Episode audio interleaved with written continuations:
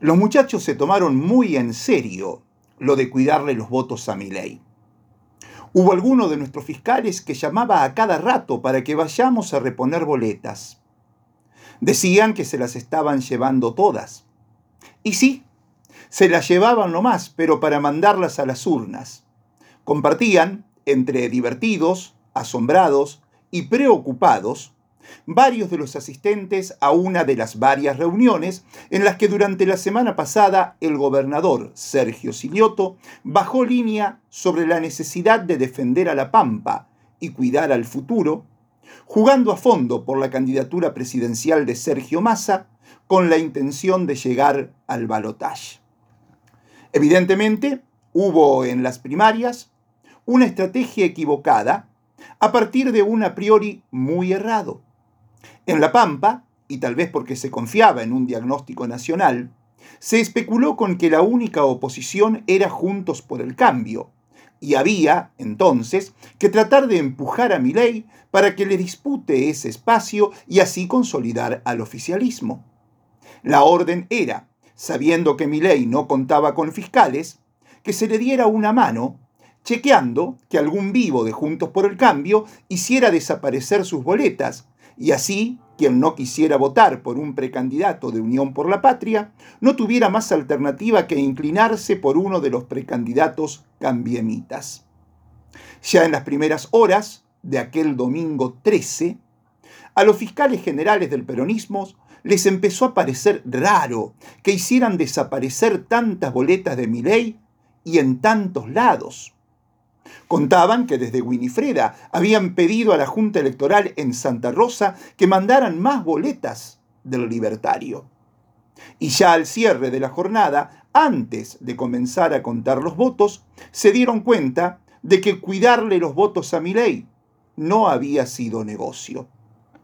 Está clarísimo que si algo no volverá a hacer el peronismo en octubre, será evitar que a Milei le falten boletas sin fiscales propios, el riesgo que desaparezcan no lo aventarán con la colaboración de los fiscales peronistas. No esta vez. Más bien, todo lo contrario, anticipan algunos pícaros. Ahora, también está claro que la dirigencia del Partido Justicialista precisa rápidamente poder comprender que no los va a salvar preguntarle a un intendente qué necesita para que le fiscalice mejor la elección o pedirle que dé las razones por las que obtuvo menos votos que el 14 de mayo. Nada de eso les va a salvar el pellejo de los quilombos que se puedan aproximar. Como en el resto del país, a la dirigencia peronista de La Pampa, lo único que les puede salvar la elección es comprender a ese pueblo de carne y hueso que acaba de provocar que la mitad de los votos que pusieron al frente de todos en el gobierno se hayan ausentado de las urnas en todo el país, hayan votado en blanco o se fugaran hacia otras opciones electorales. Silioto, junto a los intendentes e intendentas, y antes de viajar a Tucumán para respaldar en vivo y en directo a Sergio Massa, dio instrucciones precisas a todos los responsables para que, junto a la jefa de campaña, como siempre Elsa la Begorra, acuerden estrategias para sacar del pozo en el que cayó a Unión por la Patria, al haber obtenido menos de 57 mil votos en las PASO, y así el peronismo, por primera vez en la historia, terminar tercero en La Pampa. Se juramentaron aproximarse lo más que se pueda a los 97.200 votos que el peronismo obtuvo tres meses antes cuando Silioto fue reelecto, que se descentralizará el manejo de recursos, que se irá a convencer a los que no fueron a votar, más del 30% del padrón, empezando por los afiliados que no lo hicieron, para que el 22 de octubre sí vayan, que se dará espacio a los jóvenes que ya están enfocados en revivir a la gloriosa JP, para que sean ellos los que interpelen a sus pares que fueron tan decisivos para el triunfo libertario que al menos se moderará esa manera arrogante de aparecerse en los barrios, incluso en autos eh, lujosos, para ir a llevar la boleta, aunque en realidad se iba para salir en la foto, habiéndose llegado al extremo de que la jefa de campaña en Santa Rosa ponía el horario en el que se estaría tomando la misma, y había que estar. Que se hará un puerta a puerta donde los funcionarios hablarán con la gente y sobre todo la escucharán. Todo eso se dijo en las reuniones. Es lo que dejaron trascender como modo de encarar los 40 días que quedan para la elección general. Haciendo un paréntesis, es interesante eso de que los funcionarios salgan a tocar el timbre o golpear las puertas y hablar con la gente. Parece que han advertido que hay mucho hijo o hija de que por ser tales son hombres y mujeres de confianza para el superior que los designó, incluso para el propio gobernador, pero nunca militaron. Y, reproche mediante de los que repararon en ese detalle, ahora tendrán que patear la calle, como antes lo han hecho otros para que ahora estén ocupando el cargo que ostentan. Cerramos paréntesis. Ha venido quedando expuesto al menos hasta el acto del sábado en Tucumán, que el peronismo y los demás integrantes de la propia coalición oficialista, paradójicamente, después de haber dado el golpe de palacio entronizando un candidato competitivo, no han demostrado militar, ni bancar, ni creer en el candidato a presidente de Unión por la Patria, Sergio Massa. Frente a eso, lo decidido por el peronismo pampeano en la semana que dejamos atrás, es fortísimo. Habiendo tanto en juego, se apuntará a plebiscitar la gestión de Silioto en estas elecciones, aseguran cercanos al ruso. Para que el gobernador haya llevado ese pesado mensaje a Tucumán, a la reunión que los mandatarios tuvieron con Massa, es porque definitivamente está convencido de poder dar vuelta a las elecciones en La Pampa. Caso contrario, será mucho lo que pierda, teniendo en cuenta que desde el 10 de diciembre deberá afrontar cuatro años de gestión, sea quien fuere electo presidente. Va a fondo, y su exposición nacional fue inédita. Silioto hizo uso de un espacio muy visitado, como es el portal especializado Letra P, donde advirtió que están en juego las conquistas de la democracia, la integridad social y la representatividad política, pero también quién administrará nuestros recursos naturales, tan estratégicos como fuertemente demandados desde afuera, si a esa riqueza la distribuirá el Estado o el mercado. También expresó, según quien gobierne, el pueblo quedará adentro o afuera del crecimiento y de la inclusión, el Estado buscará compensar la baja participación del trabajo, mientras que el mercado ampliará la brecha a favor del capital. Una vez más, exhibió también los padecimientos de la Pampa cuando en Nación hubo un presidente de derecha. Rutas nacionales sin mantenimiento,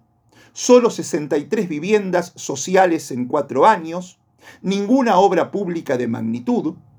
solo la construcción a medias de tres jardines de infantes. Y pese a eso, y a los sucesivos pactos fiscales en los que se tuvo que resignar recursos para apuntalar la administración nacional, La Pampa, publicó Sinioto, históricamente ha estado bien administrada, financieramente sana, socialmente armónica y productivamente pujante. Lo decía antes. Silioto está convencido de poder dar vuelta a la elección, y seguramente no lo estaría si no estuviera seguro de que todo el peronismo de La Pampa lo acompañará en esta patriada que pinta tan complicada. Y ese todo debe incluir naturalmente al sector que lidera el exgobernador Carlos Berna, con la influencia enormemente gravitante que tiene, sobre todo en General Pico, que ha dado muestras de que es capaz de ser la capital del peronismo, aportando la determinante cantidad de votos que asegura una victoria provincial, o el bastión perdido que se torna ilevantable y arrastra a la derrota provincial. Silioto va a fondo porque confía en los dos guiños que le hizo al líder de la línea plural, que considera definitorios para contar con su apoyo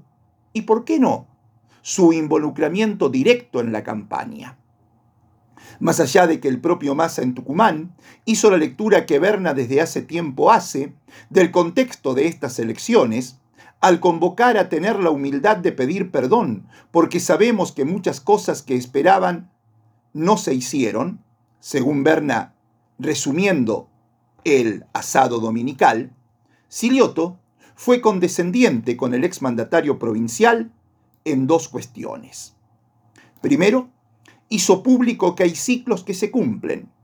y sin hablar de funcionarios que no funcionan, cristinismo usado por Berna para calificar a determinados integrantes del gabinete provincial, dejó claramente expuesto que el 10 de diciembre habrá nuevos ministros en el staff gubernamental. Pero además, y seguramente lo de mayor contundencia, fue el nombre que propuso para reemplazar a la renunciante Elena Fresco en el Superior Tribunal de Justicia.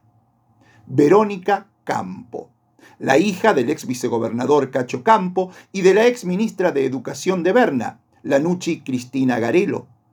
La doctora Campo siempre ha estado identificada políticamente con Berna y se cree que su designación pasará como por un tubo en la Cámara de Diputados y será la nueva integrante del cuarteto judicial. El gobernador está convencido que, de este modo, el bernismo se constituye en un refuerzo relevante y decisivo para afrontar el partido por los puntos, como definió a las elecciones de octubre.